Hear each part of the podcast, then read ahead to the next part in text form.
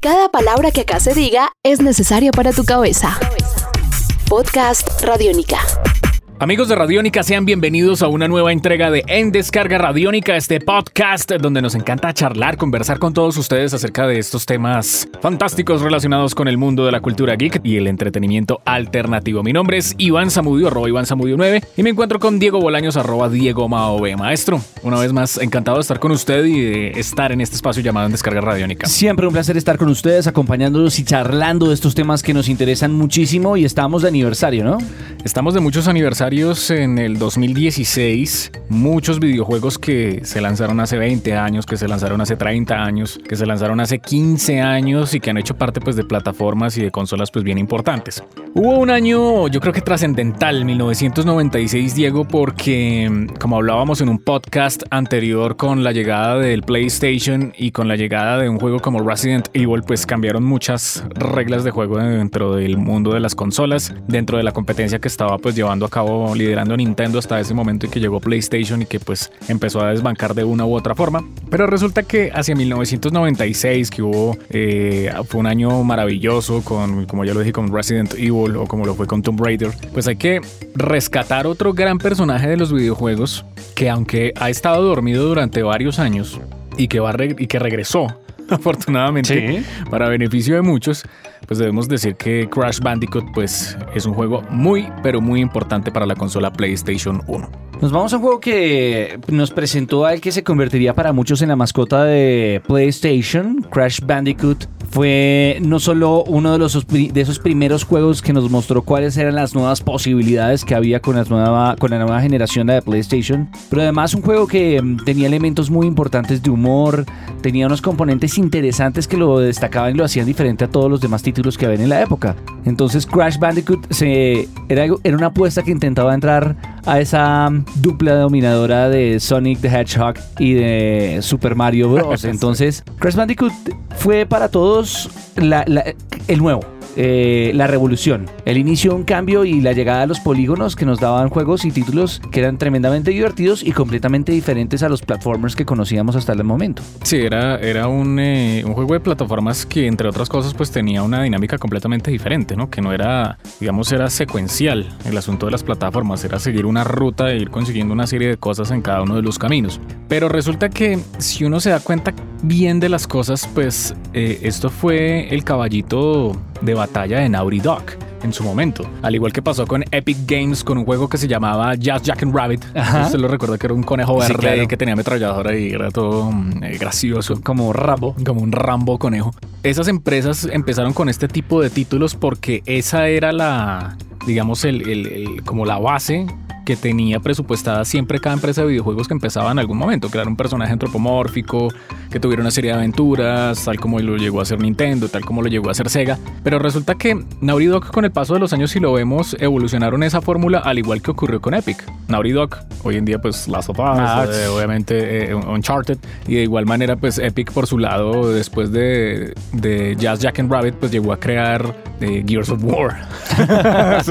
Casi nada. Entonces es, yo creo que eh, el asunto es bien importante. La historia pues de, de este juego que inclusive han, aparecido pues referencias en Los Simpson, un montón de cosas que han llegado a, ocurrir dentro de esto pues apareció formalmente como videojuego exclusivo para la consola PlayStation 1 un 9 de septiembre del año 1996. Fue un juego que pues tuvo más repercusión en territorio occidental pues para lo que fue Norteamérica, América y Europa y de igual manera de ahí se desprendieron una serie de aventuras posteriores con este personaje. La historia pues eh, es inclusive muy parecida a la de, a la de Sonic. si uno lo mira pues es, es una historia pues bien ambientalista acerca de pues de este de este personaje, de este Bandicoot, el un paramélido. Ah, ok, sí. Es un paramélido. Crash el paramélido. Entonces, pues, eh, básicamente, pues es este, este animal, este paramélido, quien pues vive en la, en la selva y pues tiene que detener a, básicamente un científico loco que se conoce como el Dr. Neo Cortex. Obviamente, pues él tiene que rescatar a, a su novia eh, Tauna y tiene que obviamente salvar a todo este entorno obviamente de la, de la destrucción producida por, por las invenciones científicas de este señor. De ahí en adelante pues estas aventuras se fueron mejorando y hay una cosa bien curiosa, Diego, no sé si usted recuerde, si usted llegó a jugar la trilogía de, de, de, ¿De Crash Bandicoot? de los, de los tres juegos iniciales que fueron Sí. eh, Cortex Strikes Back y el Warped, Sí. que llegaron a, a significar pues toda una, una saga. Inclusive hay un dato muy curioso, Diego. Yo alcancé a comprar en la época de la piratería del PlayStation ese, un Crash Bandicoot que venían los tres juegos ahí fusilados en uno. Ok. No, eso sí no sabía. Entonces fue importante, pero sin lugar a dudas el del 96 era el más difícil, era el más complejo, era el más complicado. Y después de eso, de lo que ocurrió con esos tres juegos, ahí pues ahí viene la- el punto de discusión, ¿no? De qué manera pues eh, los, algunos videojuegos instauran de una u otra manera un género. Y Crash Bandicoot continuó su historia con dos juegos que en muchas ocasiones se le ha dicho, oiga, eso es una copia directa de lo que hizo Nintendo. sí, eh, pues salió el Crash Team Racing, que Team fue Racing. como esa, esa aproximación de, oiga, saquemos a todos estos personajes y a todo este universo. Mario Kart. Sí, de este universo y llevémoslo Sí. a algo competitivo y divertido. Volver a una franquicia. Exactamente. Entonces eh, sacaron el Crash Team Racing en 1999, que es una vil y, y certera copia de, de- de Mario Kart. Y después salió el Crash Bash, que no sé, usted, no sé si usted lo recuerda, pero el Crash Bash era una especie de copia del videojuego Mario Party. ok. Entonces, Sí. Sí, o sea, estos juegos de todas maneras tuvieron un éxito y a mí me parecía, pues, digamos, destacado e importante que llegara a tener em, Crash eh, como un equivalente en este tipo de juegos de tipo party, de tipo racing con power-ups, todo esto, en el PlayStation, porque no había una oferta de esos juegos. Entonces, digamos, fue, fue destacado. Pero, pues, obviamente, sí es, es una copia certera, obviamente, de, No. de estos dos. Además era la... No la- tanto, de, no tanto de, de fusilarlo, sino es una copia del concepto. No, y además era la idea de se estaba acabando la se estaba acabando la exclusividad de franquicia para PlayStation, para Ajá. Sony de Crash y dijeron, bueno, pues hagamos todo lo que se pueda hacer. Y todo lo que se pueda hacer incluyó pues claramente seguir los pasos de las competencias que habían tenido una mascota ligada a la franquicia Claro. durante muchos años. Entonces fue como, como el último intento de exprimir lo que quedaba de Crash.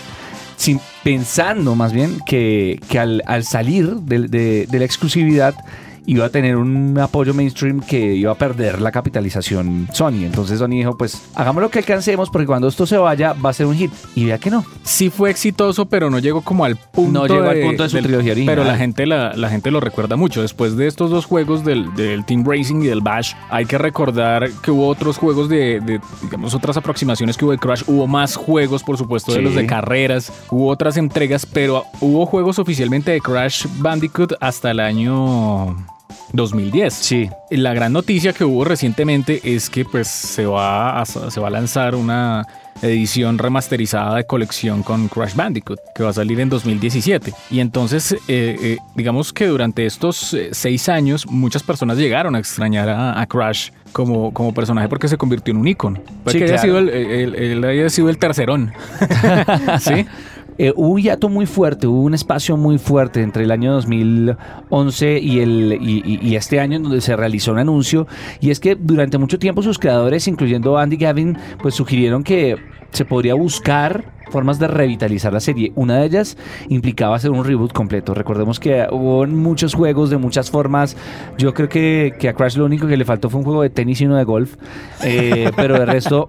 Lo que pasa es que sí, se necesita primero regresar a los orígenes, hacer un reboot y reintroducirlo a las nuevas generaciones. Y hay una cosa bien importante. eh, Crash es como el papá de una nueva cepa de personajes antropomórficos que han surgido eh, a partir de esa generación de videoconsolas. Ratchet y Clank. De igual manera, eh, Sly Cooper también es Sí, otro bien claro. importante. Y ellos son personajes que han sacado sus, sus entregas y se han sabido revitalizar y han regresado. Entonces Ratchet y Clank hace poco regresó y sacó película. película. Entonces, ¿por qué no pensar en que también Crash Bandicoot puede llegar a tener una película porque tuvo serie animada? Sí, así que es. fue un fracaso, pero, pero lo- la tuvo. Tuvo muchos fracasos. Lo importante es que es una saga que cumple, tiene un un cumpleaños bien especial y es que 20 años es una excusa perfecta para reintroducirlo a nuevas generaciones y presentar nuevos elementos dentro de un concepto de juego que en su momento fue revolucionario y que tendría la posibilidad de poder regresar y plantear nuevas formas, nuevas narrativas a nivel de videojuegos porque pues es que estamos hablando de un ¿qué? ¿Qué es que es que es un Bandicoot? Un eh, paramélido. Un paramélido con jeans que corre, brinca, salta y usa máscaras. Tiene que haber algo ahí para Este es un podcast Radiónica. Descárgalo en radiónica.rocks. Podcast Radiónica.